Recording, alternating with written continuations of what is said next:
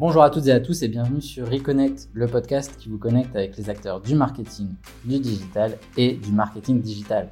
Je suis Maxence Vandersvalmen, fondateur de Make Sense for Digital, l'agence qui accompagne les entreprises dans leur croissance en ligne, que ce soit via les publicités payantes ou le CRM. Dans l'épisode d'aujourd'hui, j'ai le plaisir de recevoir Kevin Miguet. Kevin est expert Shopify et avec lui, nous allons vous parler du choix des nouveaux outils pour développer votre e-commerce, de la gestion de projet ou comment ne pas devenir fou quand on travaille avec des développeurs. Bref, les impératifs à gérer quand vous avez un e-commerce à faire tourner. Bonjour Kevin. Bonjour Maxence. Je suis ravi de t'avoir sur le podcast. Euh, je suis ravi d'être invité sur ton podcast, je te remercie. Euh, est-ce que peut-être pour les personnes qui ne te connaîtraient pas encore, tu peux commencer par te présenter s'il te plaît? Oui, bien sûr. Donc, je m'appelle euh, Kevin Miguet, je suis le fondateur de Joli Commerce, qui est une agence euh, de dev Shopify pour les, principalement les marques direct to consumer qui font entre 500 000 et 5-6 millions par an. Trop cool. Vous êtes combien dans l'équipe? On est 5 aujourd'hui et la boîte existe depuis deux mois. Et, avant ça, j'étais euh, freelance euh, Shopify depuis un an à peu près. Et encore avant ça, j'étais développeur en agence. Et encore avant ça, j'étais développeur euh, dans une boîte qui s'appelle Dashlane, une boîte hyper tech dans la sécurité. Partie sur le deep tech pour aller vers, vers l'e-commerce. Assez... Tu as fait un chemin qui n'est pas, qui est pas très courant. effectivement, ouais. Mais c'est cool parce que du coup, tu as à la fois la partie expertise technique et la partie métier. Euh, ça va être sympa d'en discuter aujourd'hui. Ouais. Donc toi, juste pour réinsister, tu es très expert sur l'écosystème Shopify plutôt. Ouais. Donc tout ce qui va être e-commerce. Donc on va pouvoir euh, parler à tous nos amis e-commerçants qui nous écoutent aujourd'hui. Notamment euh, parce qu'il y a pas mal de challenges. L'e-commerce a quand même bien bougé depuis Covid. Je pense qu'on est tous les deux d'accord là-dessus. Oui, clairement. Et donc, euh, il y a des, c'est un des marchés qui est en croissance, et donc qui dit croissance dit forcément complexification des sujets, des marchés, donc euh, complexification peut-être de l'environnement technique, on va pouvoir en parler.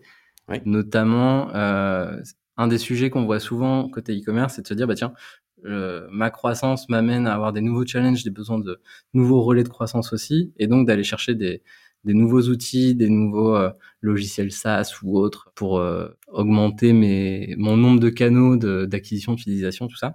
Ouais. Est-ce que tu as un avis sur le, justement cette accumulation d'outils qu'on peut avoir parfois sur certains certains e-commerce? Oui. Ben, en fait, il y a une espèce de, de, syndrome un petit peu euh, qu'on observe chez les e-commerce qui ont quelques années d'existence. ils ont une, une, jolie croissance sur les premières années et qui d'un coup se trouvent un peu bloqués ils se retrouvent avec une espèce de Frankenstein et, leur site tout d'un coup euh, leur semble très lent, ils peuvent plus rien ajouter, etc. Parce qu'ils ont ajouté, empilé un petit peu tous ces outils. Ces outils qui, à un moment, leur ont donné un, bon coup de main, finalement, euh, finissent par s'enchevêtrer les uns avec les autres. Donc, ce qu'il faut faire attention quand on choisit un outil, c'est euh, est-ce que j'ai pas un outil déjà qui, permet de le faire? Ce qui, ce qui peut sembler complètement stupide, mais en fait, c'est la première question à se poser. C'est pas euh, assez souvent fait comme euh, première question, cela dit. Tu fais super bien de le rappeler. Ouais, tout à fait. Et en fait, euh, aujourd'hui, il y a plein d'outils hyper puissants qui. Il vaut mieux parfois essayer de trouver un seul outil qui fasse plusieurs choses plutôt que d'utiliser une, myriade de petits outils qui vont pas forcément être super simples à orchestrer les uns avec les autres. De, bien prendre le temps en fait de savoir qu'est-ce que cet outil va m'apporter, quel est vraiment mon besoin. C'était aussi des énormes modes sur tous les outils. Ouais, euh, notamment, ouais, ben, tiens, mon investisseur euh, m'a dit que cet outil-là était super euh, pour ça et ça. Tiens, il y, y a un PIM que mon ami utilise sur son e-commerce. Tiens, je vais l'utiliser sans trop me poser de questions. Et en fait, ton PIM, tu te rends compte que il rajoute beaucoup plus de complexité. Ton équipe, maintenant, pour ajouter un nouveau produit, ils sont obligés de passer par étape X, Y, Z. Et donc, donc voilà, ouais. Et c'est pas. On précisera dans la, dans la description de l'épisode ce que c'est un, PIM, mais effectivement, le fait de brancher un nouvel outil, c'est pas juste le coût du branchement, c'est aussi le coût de la maintenance, le coût de l'usage, le changement des usages. Et euh, tu avais un, une vidéo d'Oussama Hamar que je regardais il y a pas si longtemps où le mec disait bah, en, en startup, on est très très fort pour collectionner les outils. Et euh, par contre, on est beaucoup moins fort pour enlever des outils. Et donc, euh, c'est plus cette logique mentale qu'il faut avoir de ne pas toujours chercher la, la, nouveauté qui est toujours un peu plus sexy. Mais parfois aussi de regarder ce qu'on a, euh, regarder vraiment quel est le besoin initial peut-être et pas aller chercher un, outil qui marche très bien chez le copain, mais en final, on n'a pas le même business que le copain.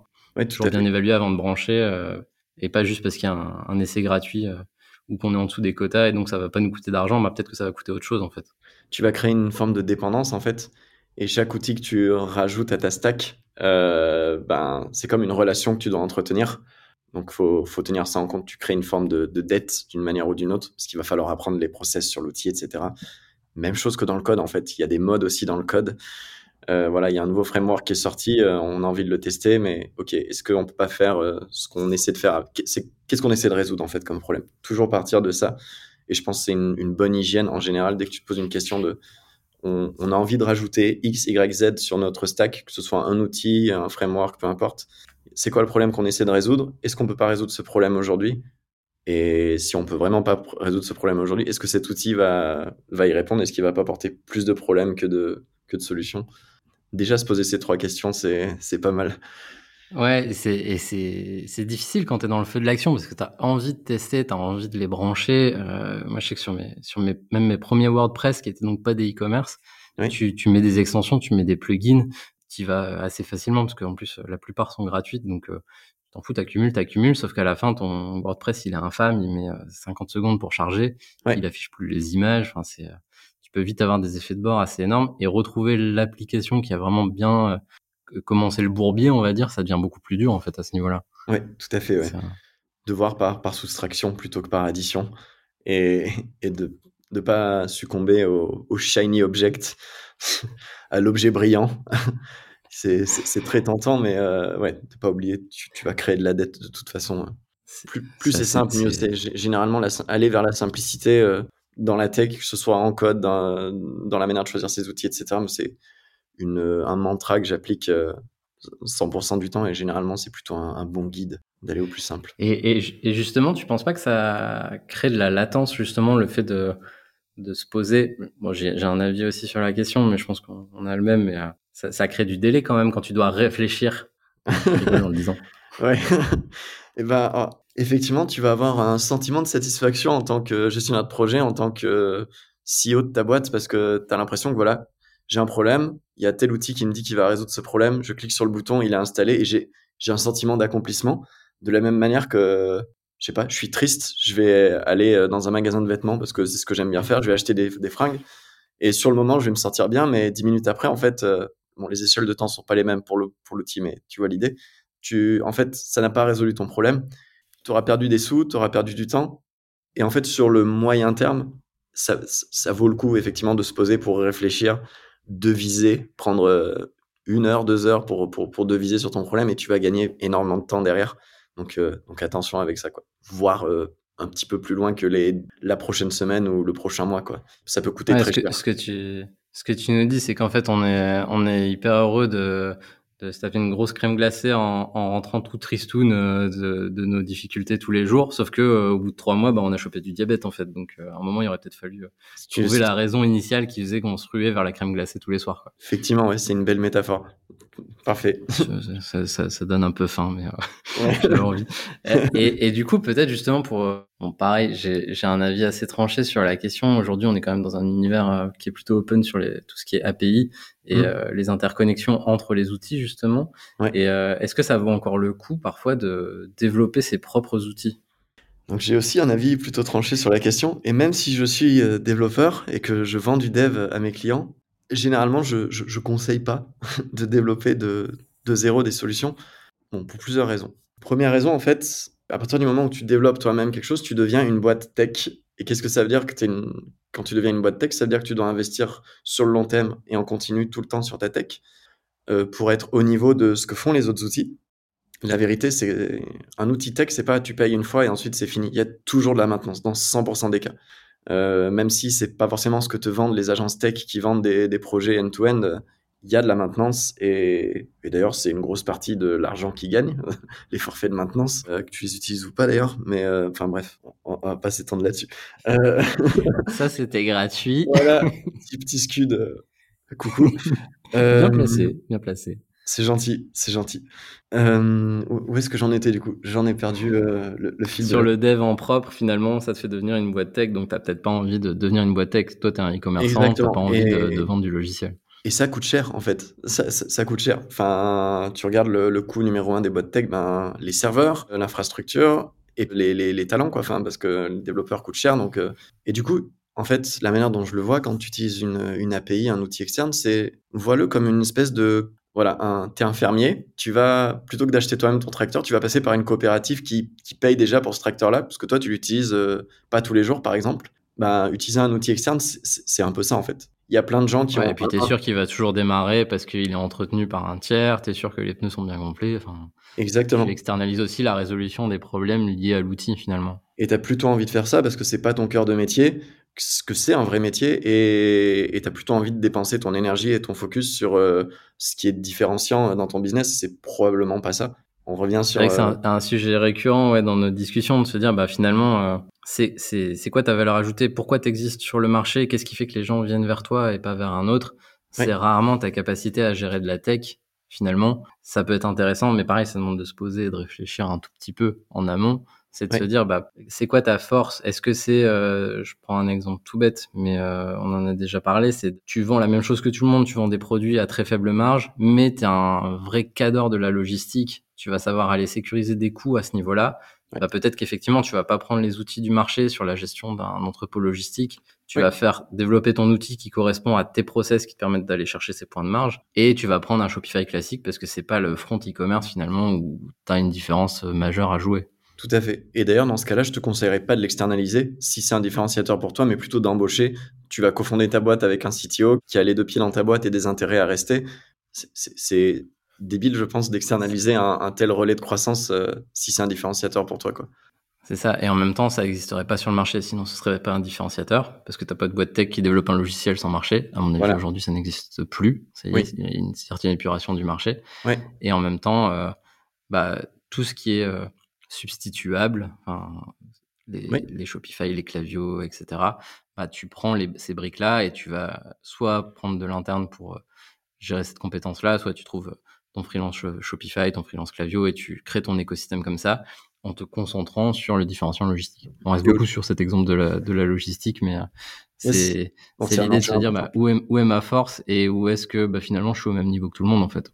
Ouais, tout à fait. Et aujourd'hui, je pense que la plupart des e-commerce, leur différenciateur, c'est sur le produit, sur le service client, sur le marketing et pas sur leur tech. leur tech, finalement, moi je dis souvent, c'est le tuyau dans lequel se déverse le génie du, produit, du marketing, du service client. Ce tuyau, il faut qu'il soit nickel, qu'il soit propre pour que, pour que ton génie se déverse correctement et sans entrave.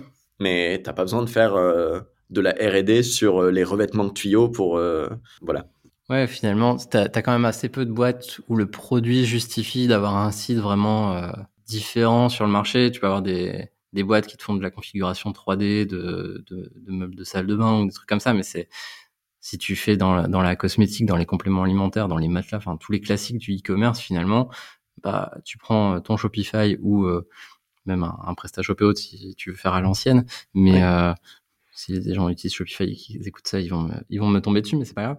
Euh, mais voilà, tu vas pas te, tu vas pas te créer des nouveaux cerveaux, en tout cas sur cette partie e-commerce, euh, comme on disait. Exactement.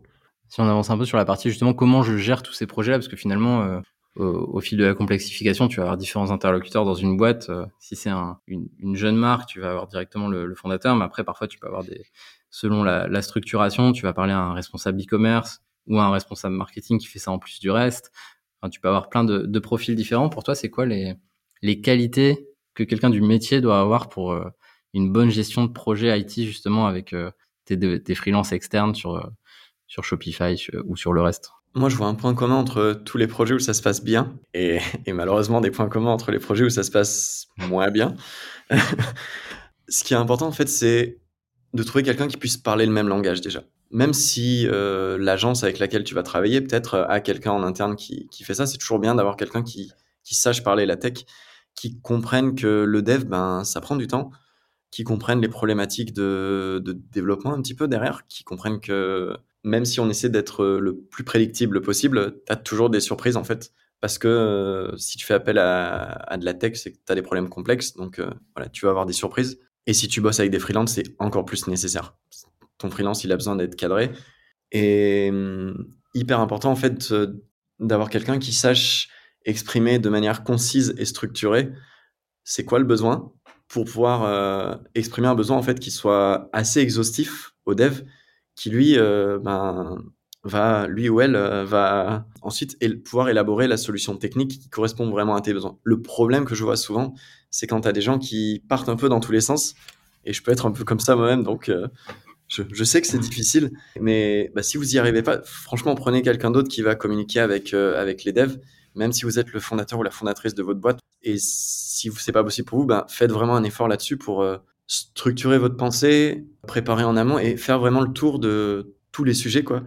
Parce que le dev, en fait, une fois, à partir du moment où on commence le développement, bah, c'est difficile à modifier. C'est très lourd, donc euh, au plus on passe du temps en amont pour euh, préparer les choses, pour spécifier, ok, c'est quoi notre besoin, et au mieux ce sera. Une autre qualité, c'est d'avoir quelqu'un qui est pas trop perfectionniste, de pas passer trop trop de temps euh, sur la première version. Un, problème, on va pas dire que c'est sur les qualités d'une personne là, et peut-être que je sorte ta question, mais c'est, on, peut peut-être en, parler un tout petit peu après, mais est-ce que si on s'arrête deux secondes sur euh, les les qualités en tout cas que tu, sur lesquelles tu t'arrêtes, ça me fait un peu penser aux, relations qu'on peut avoir avec des, des graphistes quand on est euh, quand on est au marketing, qu'on fait des demandes à, un graphiste sur des créas, au plus on est carré sur le, le brief, ou en tout cas sur le, le, le squelette qu'on veut, mhm. au plus ce sera productif derrière euh, et au moins il y aura d'allers-retours finalement, parce que c'est ça qui est coûteux aussi, c'est les allers-retours. Une fois que, comme tu dis, le travail a été fait, donc euh, on, on, y va fortement. Tout et un des meilleurs conseils que que j'avais appliqué là-dessus et qui nous a fait gagner pas mal de temps sur tous les process graphistes, uh-huh. graphisme, c'est euh, de passer par de l'écrit. Alors, euh, pareil, ça coûte entre guillemets un peu plus de temps, c'est une impression, mais euh, l'écrit te force aussi à structurer ta pensée, comme tu disais, et ça, quand on est dans des logiques un peu euh, à anciennement on dirait du cahier des charges, mais qui sont finalement hyper importants. Faut pas dénigrer le terme, je pense. non, si on pouvait avoir un cahier des charges pour tous les projets, ils se passeraient tous bien, je pense, mmh. parce que tu reviendrais aux fondamentaux, ou au moins tu pourrais revenir sur, bah, ok, besoin, exécution, et tu suis la trame en fait. Et au plus tu tu passes par cet exercice de l'écrit, qui, qui est un autre exercice, à mon avis, il faut, faut être entraîné pour savoir écrire ses besoins. C'est, pas spontané, on nous a pas forcément appris ça, je pense, euh, dans, nos études, dans les écoles.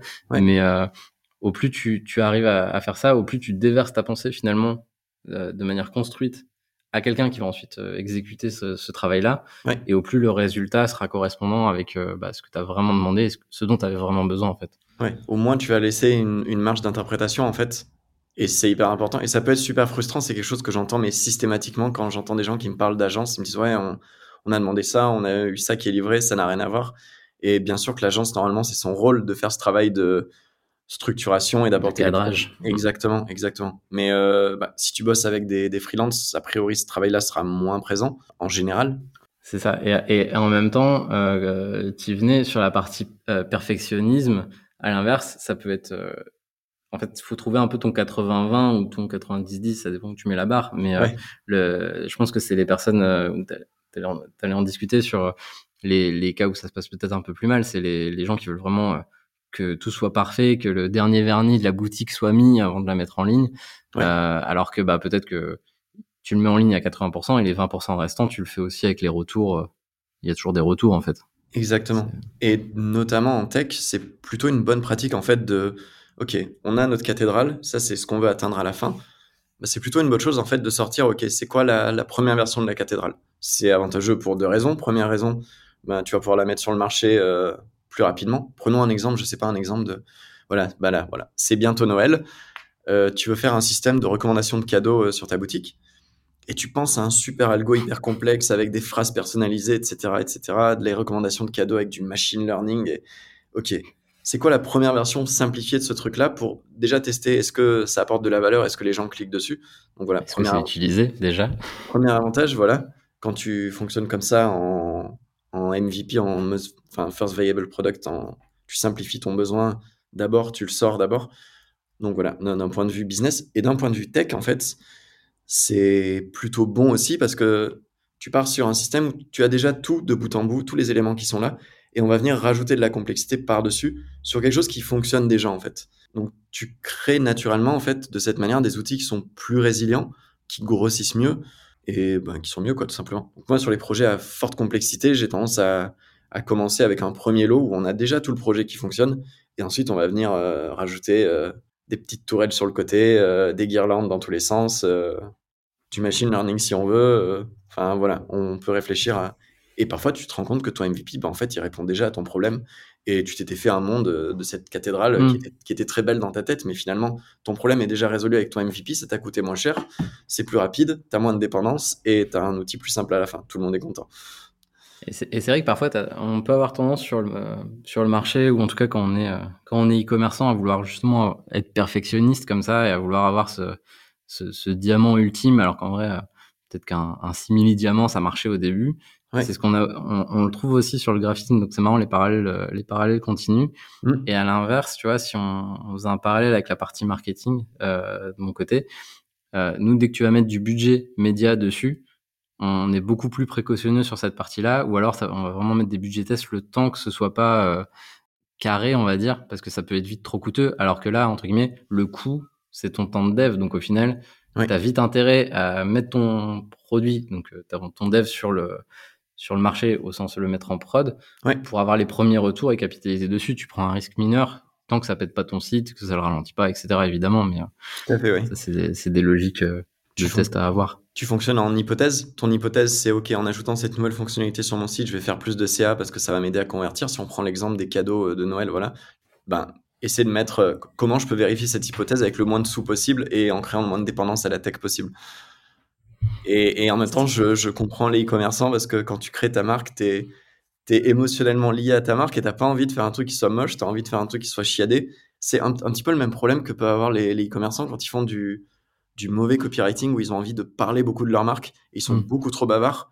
Et, et ça fait un problème. euh, Et, et je trouve qu'il y a quelque chose en commun entre ces deux trucs-là. Ils ont. Et, et tu reparles pas du besoin de ton consommateur et pourquoi il doit acheter ton produit. Tu parles Exact. beaucoup de ton produit, mais pas du problème qu'il résout. Ça, c'est un truc qu'on a beaucoup vu, surtout euh, avec Ouais. les e-commerce assez récents qui justement euh, se entre guillemets et c'est pas une critique, se font un monde de leurs produits. Ils ont Ouais. raison, je pense, mais c'est juste pas toujours au bon endroit. Ouais, T'as des endroits pour le faire. Pour le faire. Ouais. Le, le site est pas forcément l'écran où tu dois parler tout à fait. autant de toi. Tu peux le faire dans des emails clients, des emails prospects, etc. où tu viens créer du lien. Mais le site, c'est la première accroche Ouais. la personne elle vient chez toi pour un besoin. Donc a euh, ouais, on est dans le même, euh, Il y a un côté un même logique. Il y a un côté un peu schizophrène où tu dois être nourri par cette passion de ton produit et tu dois l'avoir si tu veux mener ton business tous les jours et te lever tous les matins, même dans les moments difficiles. Et d'un autre côté, euh, tu dois faire abstraction de ça et être euh, au plus simple parfois quand tu dois mettre Donc c'est c'est pas facile. Ou en tout cas le croiser avec le, le besoin client. Tu peux parler ton pro- de- du problème de ton client et en quoi ton produit va le résoudre, mais jamais euh, l'un sans l'autre. quoi. Mais, euh, Oui,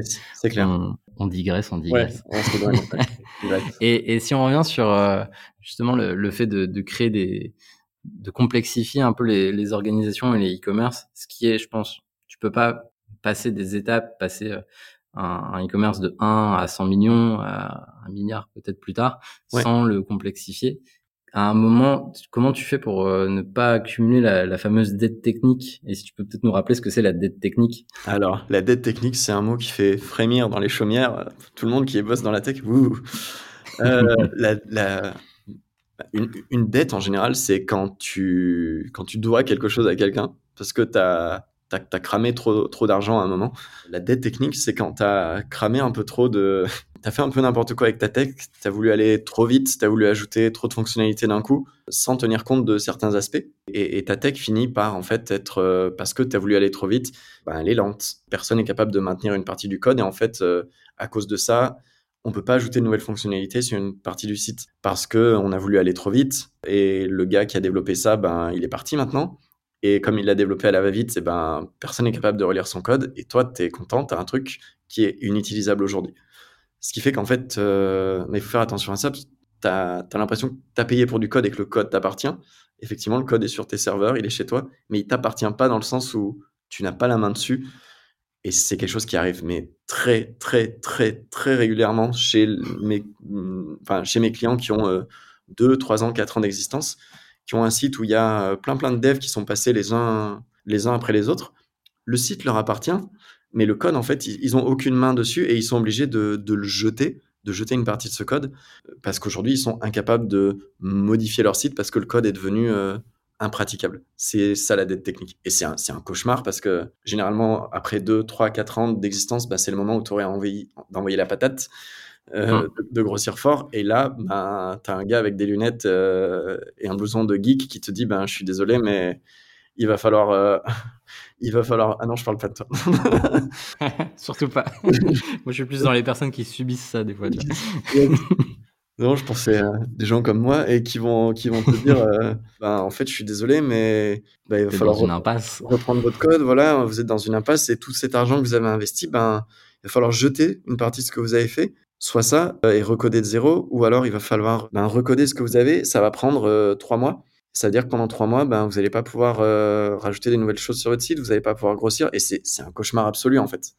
Ouais, ce serait pas grave si tu étais sur un business ultra flat et qui s'en fout de ne pas aller plus loin, mais généralement, et surtout sur la dynamique e-commerce, tes sites ont vocation à faire plus et à aller au fil de l'eau, à amener aussi plus de trafic, qui est souvent le point aussi qui bloque quand tu atteins un certain palier. Ouais. C'est te dire bah non en fait euh, ton site tu si tu ramènes du trafic si tu as une campagne télé qui tourne bah ton site va péter donc euh, tu peux pas le faire.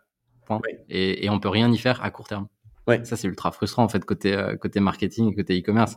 Ouais. mais ouais clairement tu as des t'as pas mal de sites encore qui tombent quand ils ont une campagne télé je pense parce que c'est pas c'est pas bien foutu c'est là où tu peux recaler peut-être ta petite pub pour pour Shopify mais effectivement c'est là où c'est important pour les trucs de marché voilà, sur Shopify, tu n'as pas ce problème, tu dois pas gérer cette infrastructure et tu es plutôt content quand tu fais ta pub. Bah, moi, j'ai un client qui a fait une pub, euh, ils ont été dans le Capital sur M6 il y a pas très longtemps, ils font des parasols.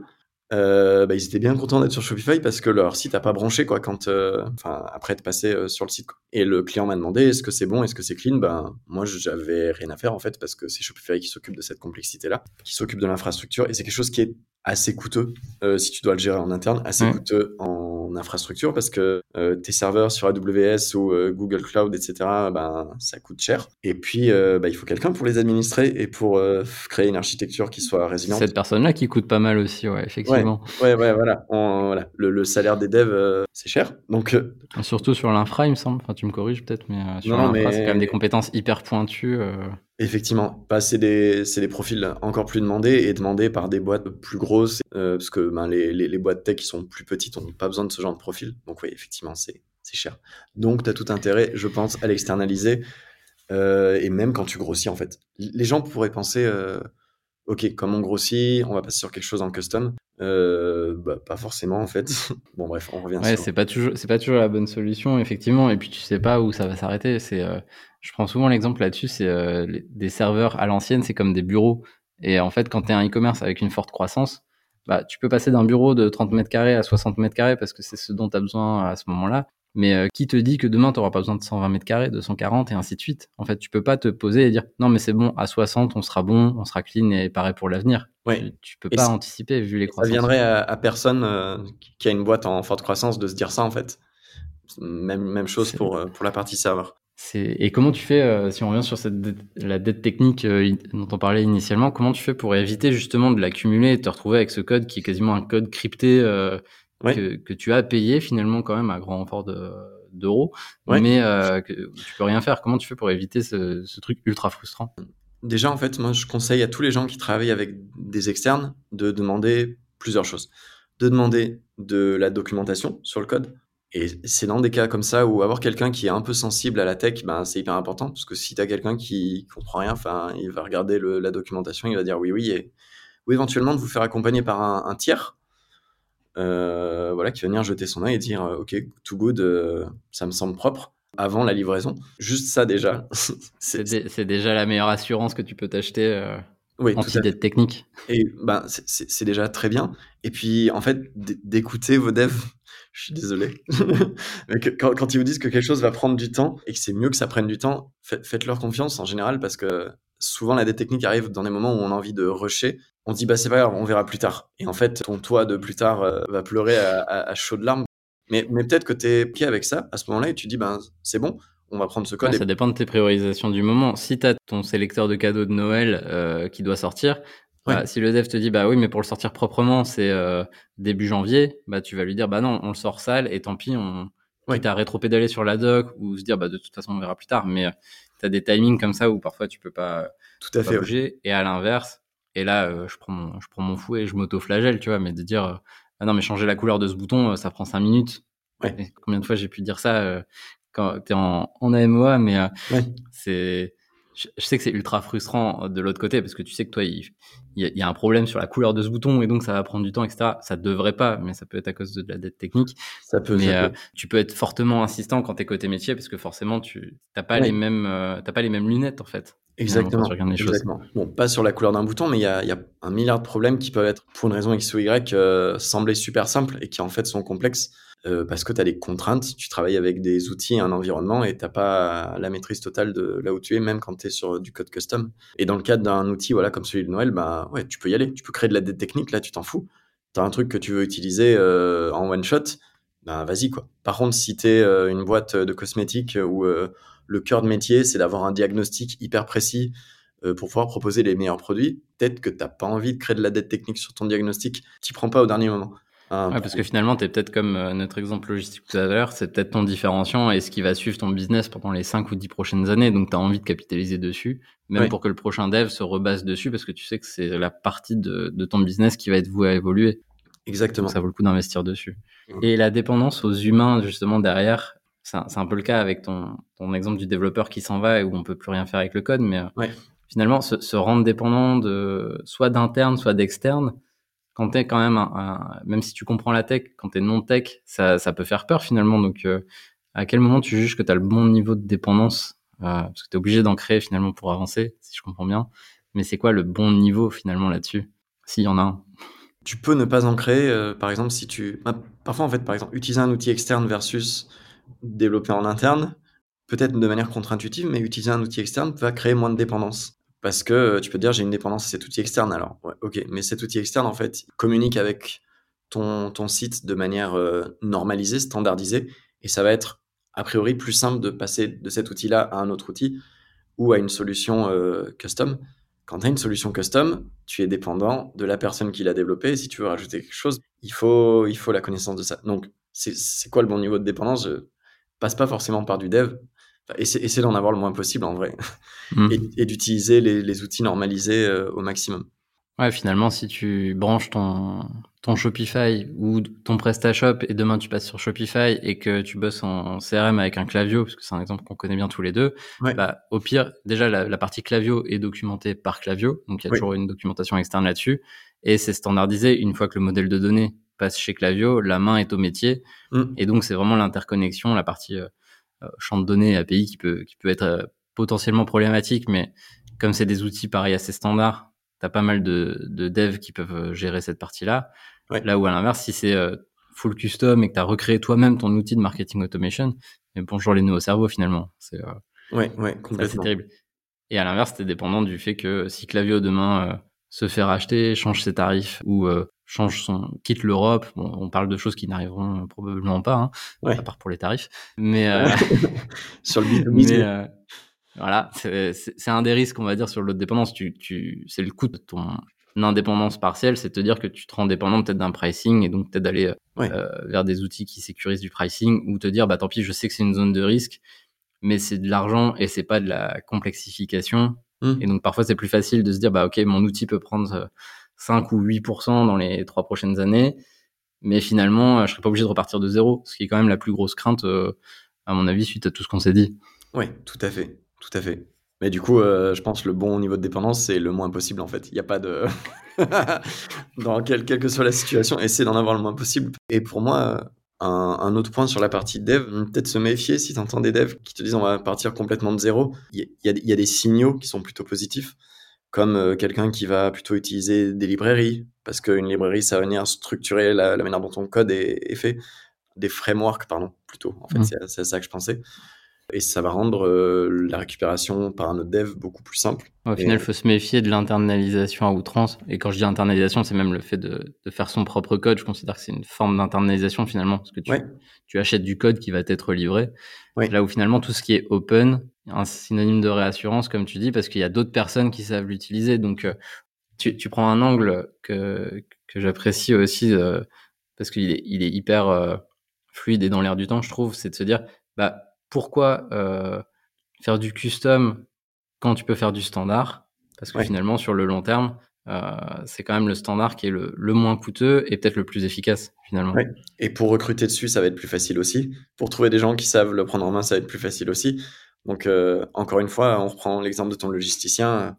à moins que ce soit un énorme différenciateur pour toi, auquel cas, prends quelqu'un en interne qui va s'en occuper et qui ait des billes dans ta boîte pour être sûr qu'il reste. Là, ça vaudrait mieux, effectivement, mais sinon, tu prends des, logiciels de marché et t'es es moins embêté, forcément. Voilà, exactement. Je sais pas si ça répond à ta question. Euh. Ça, répond clairement à la question. Je me rends compte qu'on a complètement explosé le timing qu'on s'était donné, mais euh, ouais. j'espère que ça aura été intéressant jusque-là. Euh, je pense qu'on a, on a, couvert un large scope sur comment toutes les problématiques qu'il peut y avoir côté IT en e-commerce. Je pense qu'il y en a plein d'autres, mais on a déjà fait un bon panorama et des bons ouais. cerveaux avec des pistes de réponse quand même. On, aurait pu parler un peu du no-code, mais on, va pas s'étendre là-dessus. Je l'ai sur ma note là, mais je me dis quoi, tu vois, on fera une petite saison 2, on fera un épisode spécifique sur le no-code, je pense. c'est quand même un, un gros morceau. Un, gros morceau et euh, quelque chose que les boîtes peuvent pas ignorer, mais euh, et, ça, et ça va dans ta logique de, de standardisation et de décentralisation aussi là-dessus. Donc, Exactement. Euh, ce sera hyper intéressant d'en parler. Et n'hésitez pas à nous dire dans les, les liens de partage de l'épisode si c'est un sujet qui vous intéresse et si vous avez des questions là-dessus. Petit moment d'autopromo. Et euh, ça nous aidera aussi à structurer cette partie-là parce que pareil, ça peut être très très large comme sujet.